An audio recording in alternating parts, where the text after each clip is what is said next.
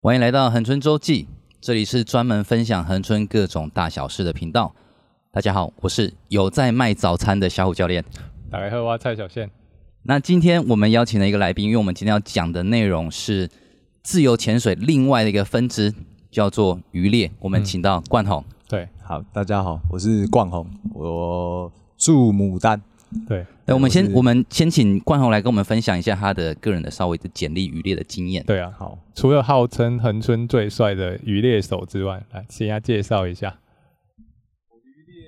渔猎大概已经有十二十三年左右了，哇，对，大概从十几岁嗯读书，呃，从国中就开始在做这件事情，对，在尝试这件事情，一直到一直到现在。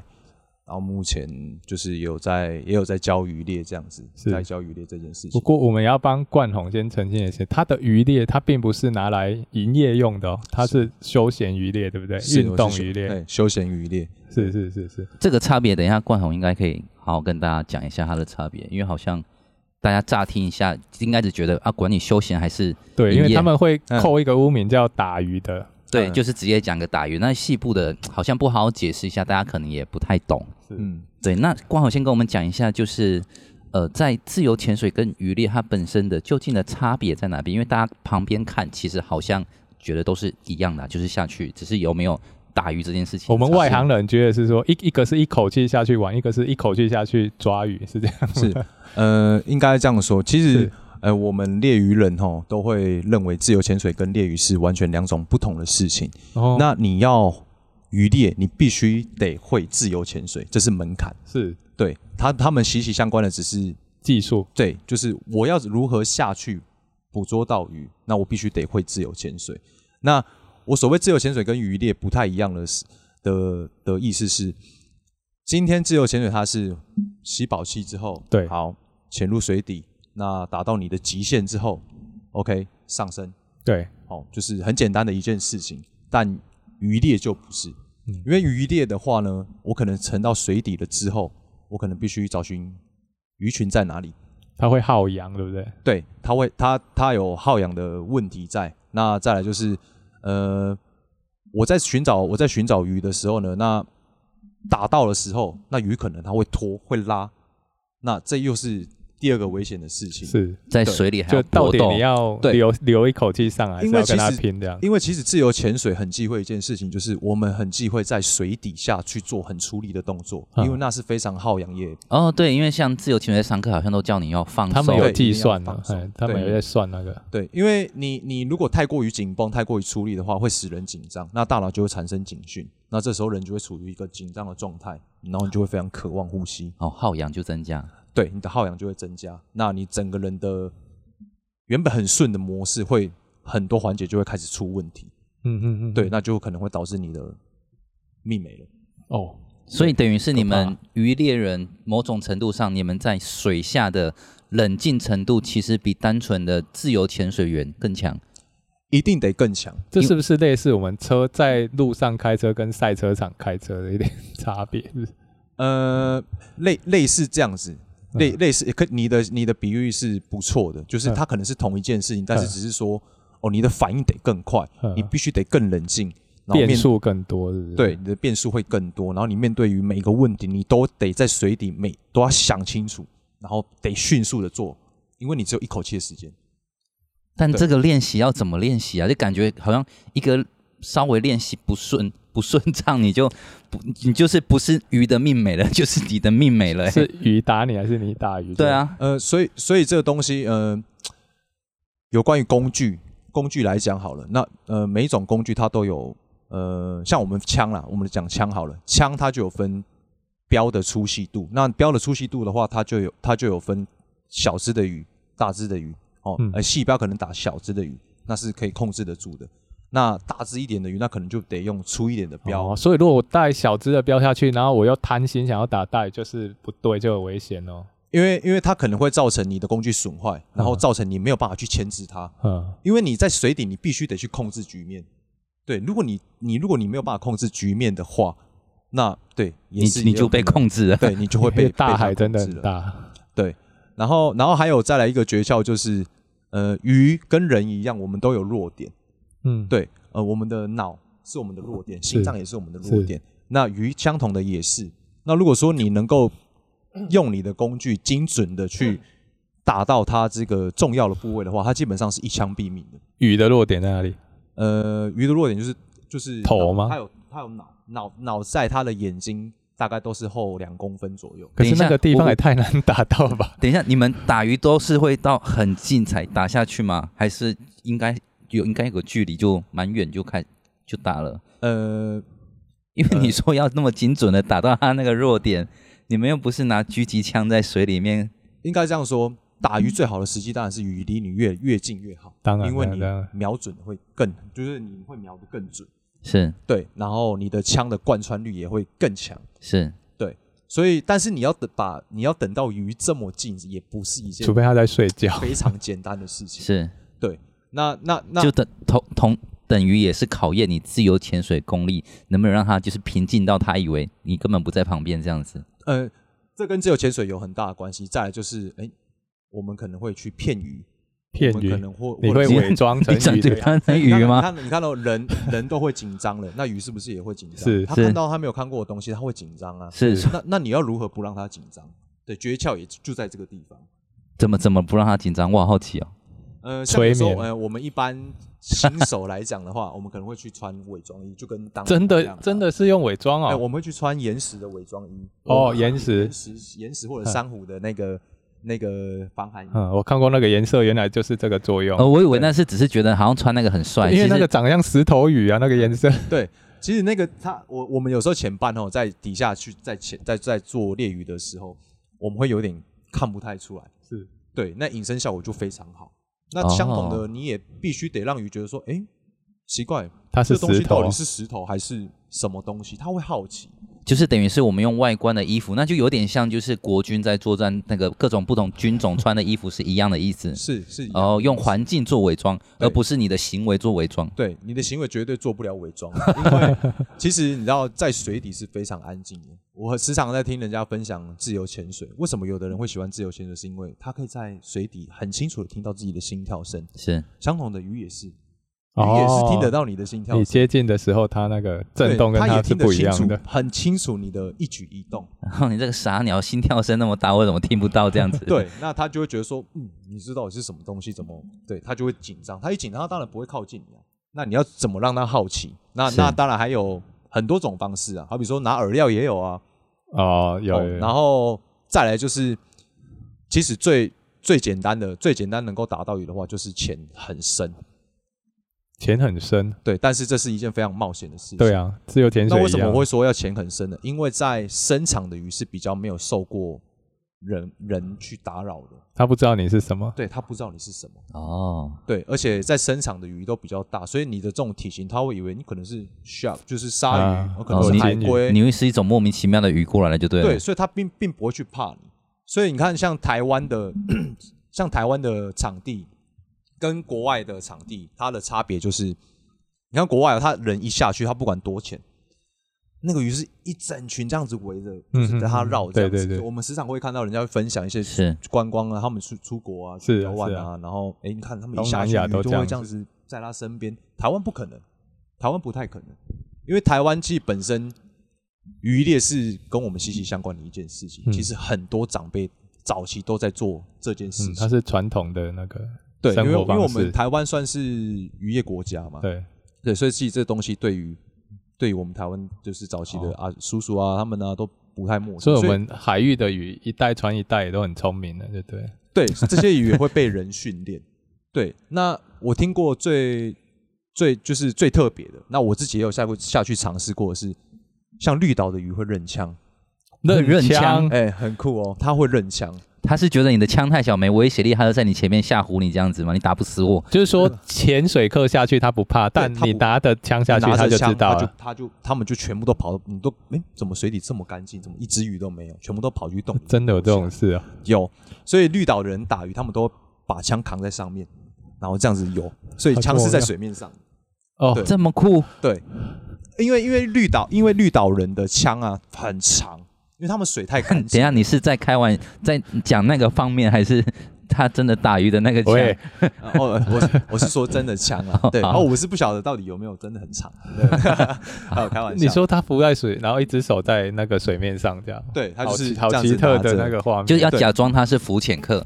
对，他不要让鱼看这到语言枪，太厉害了吧？ 对，然后然后然后然后然后，这是我听到蛮特别的事情，就是鱼会认枪，那那可见鱼其实它也是很聪明的，嗯，对它它知道人要做什么，那他们可能他们也一代传一代，哎，你就看到有带枪的人，你不要太靠近，然后可能告诉他的每一个每一代，对，就是告诉他们这件事情这样子，对，所以鱼也是很聪明，所以反而越后面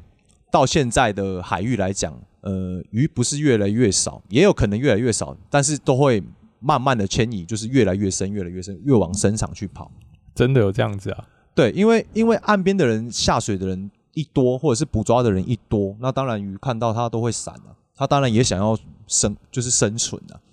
对，那也会因为人人的关系，它就会慢慢的，要不然你看南湾南湾哪有鱼啊，对，难问，都是人，不可能有鱼啊，嗯因为。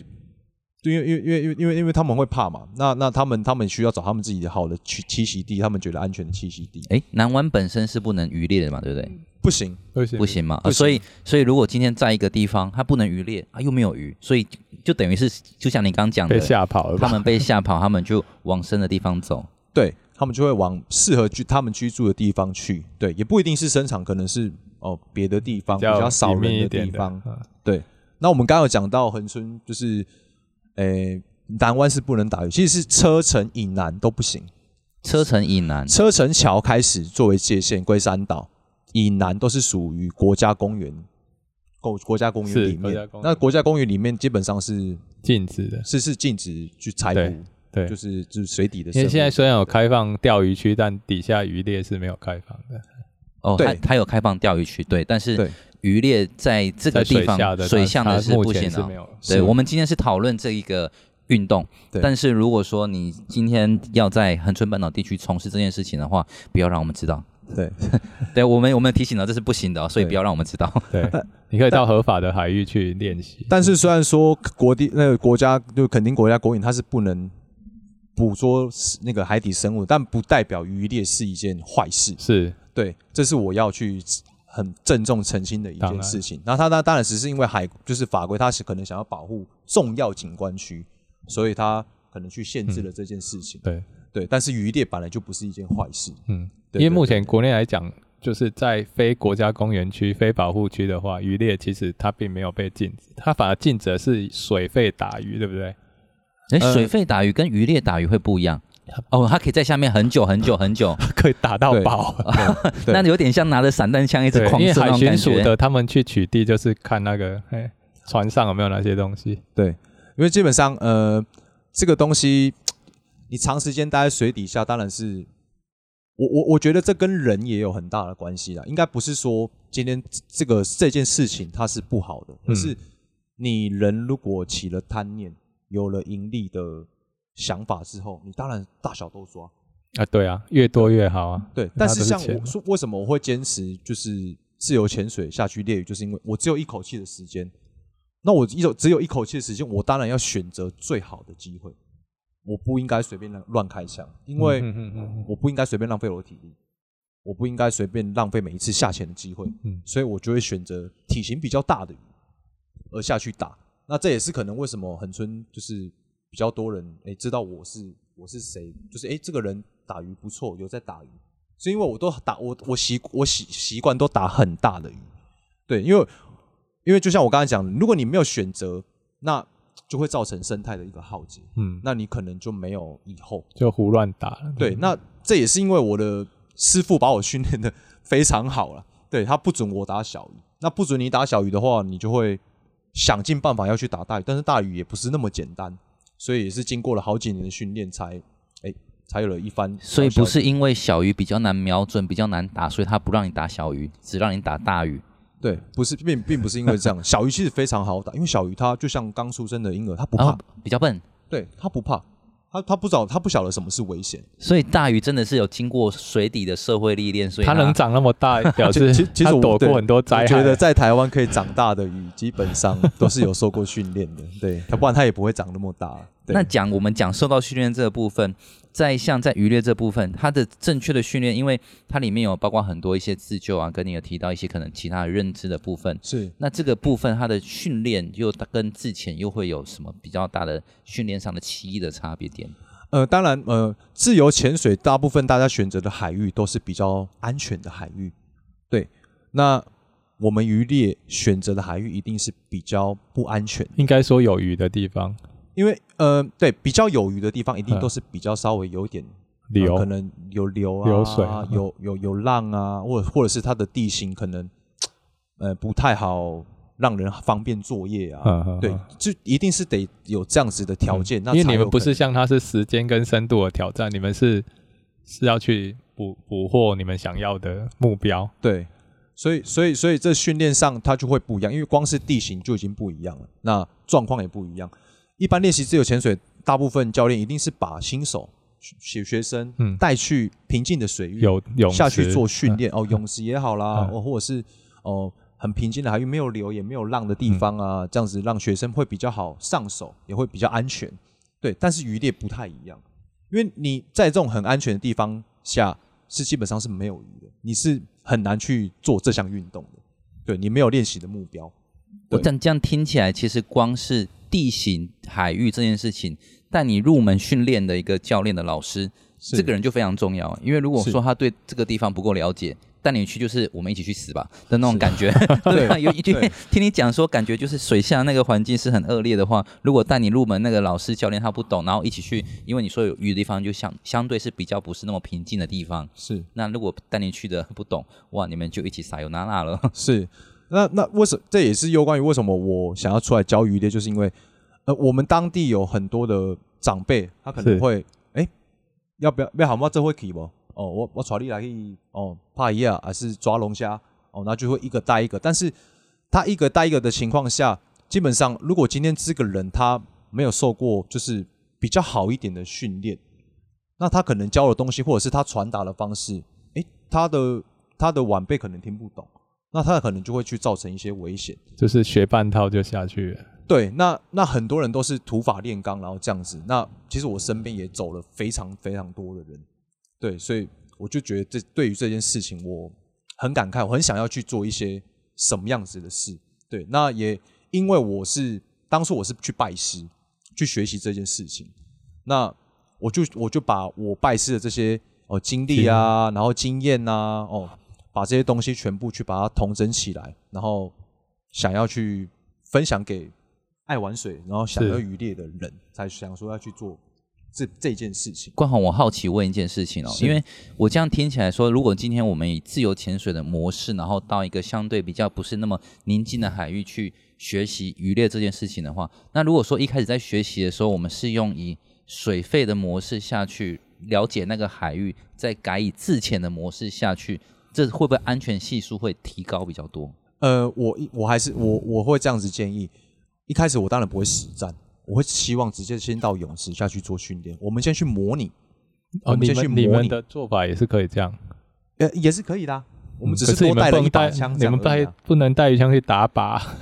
哦哦没有，只是哦还是哦，你呃我当的意思是说，你你你是到泳池，然后制造一个可能相对感觉好像比较混乱、比较水水比较浑浊对或者怎么样的泳池不太可能了。模没有没有呃，应该这样说，呃，之前跟渔猎第一个不同就是你手上必须得拿着枪，哦，那我你懂手上意思必须了得拿着蛙鞋，你光是要会下水多那个，一一下水就要拿这些东西，你还要去穿装备，这个就是一个嗯嗯嗯，很这是很需要练习的。对，这就一这就是一个很难的事情。嗯，持何手况持东西下水跟徒手不太一样。何况你打完鱼，你身上要背鱼，你手上又要拿着鱼枪，又要拿着蛙鞋，然后还要要爬上上来岸，对，那万一又遇到浪，那是要放弃哪一样？对 对，所以这就是这又是另外一个危险，真的。所以我们一开始一定会希望说，哦，在泳池嗯真的，哦，那我会告诉你，你现在必须得做什么。我像我们就会要求学生，你必须得把这两个装备拿着，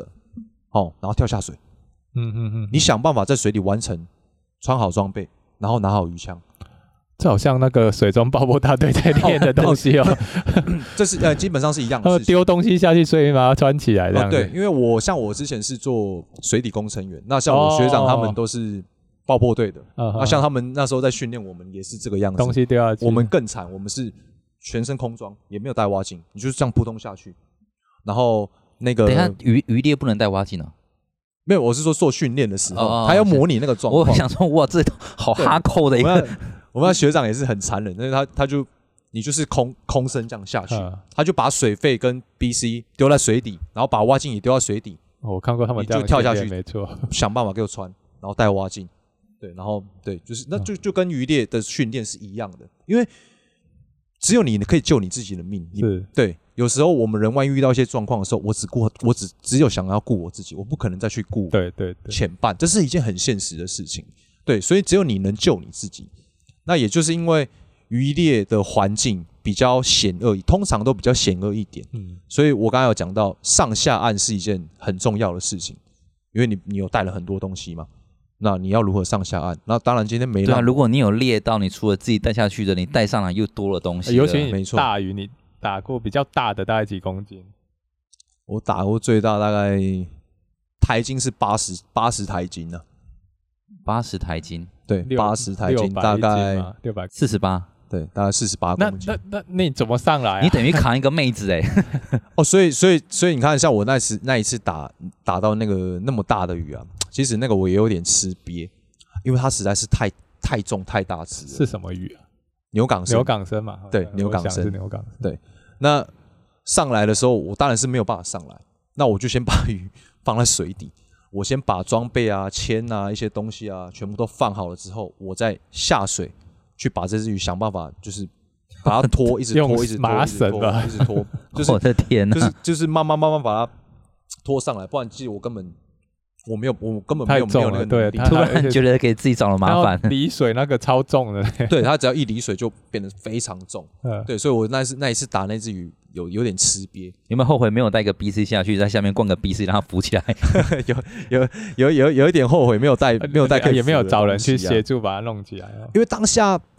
怎么讲，当下那个地方太远了，嗯那那那那那也没有办法说临时要赶快去找人去处理这件事情，而且我那时候下的那个海域，我怕它随时会有变化，怕它随时会有浪。嗯我想说趁赶快风平浪静的时候，赶快去处理这件事情，不然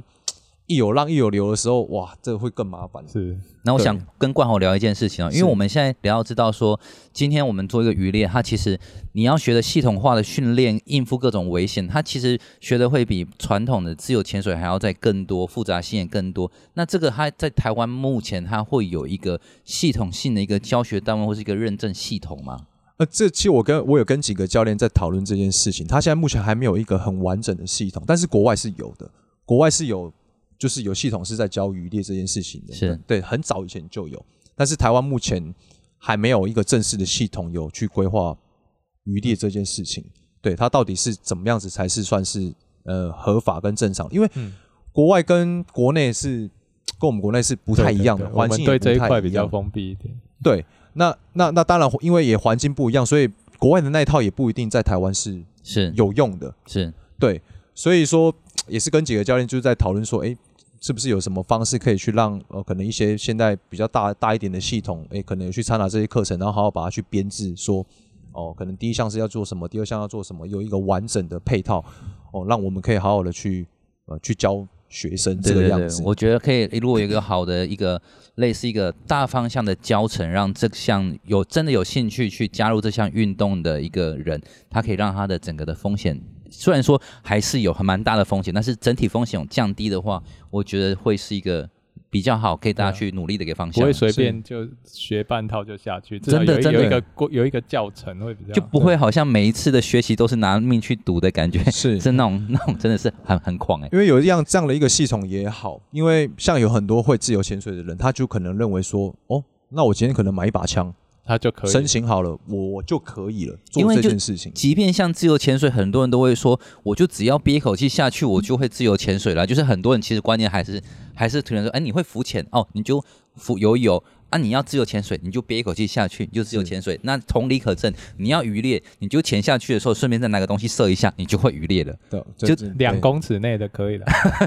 就整体听起来好像一切就是这么的听简起来单，都很简单。对。对然后事实上，可能就是你拿命去换，嗯对啊因为也也因为可能这就这些人他可能没有遇过危险，那可他可能也看到说，哎，可能有一些人哎上岸了，哎他怎么下去一下下他就可以带了呃一些对东西上来，他就觉得说，诶，这可能是一件很简单的事情，但是他并没有想到说，诶，这个人今天他可能是经过多少的嗯呃呃状况，他才才有